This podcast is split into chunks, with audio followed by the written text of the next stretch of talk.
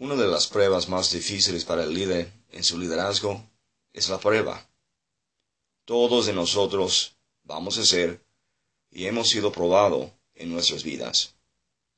Pero vamos a recordar que la prueba es para la formación de carácter. Y la formación del carácter, el crecimiento en el área del carácter, es el mayor beneficio que tú y que yo podremos obtener en nuestro liderazgo. Tú y yo como líderes podemos construir muchas cosas con nuestro carisma, podemos atraer más gente con nuestra habilidad de comunicar. Pero lo que se hace un líder mejor es que es un líder de carácter, más que un líder de solamente comunicar con su carisma y con su, su, habilidad humana. La pregunta de hoy para nosotros como líderes es, ¿qué clase de liderazgo estoy construyendo?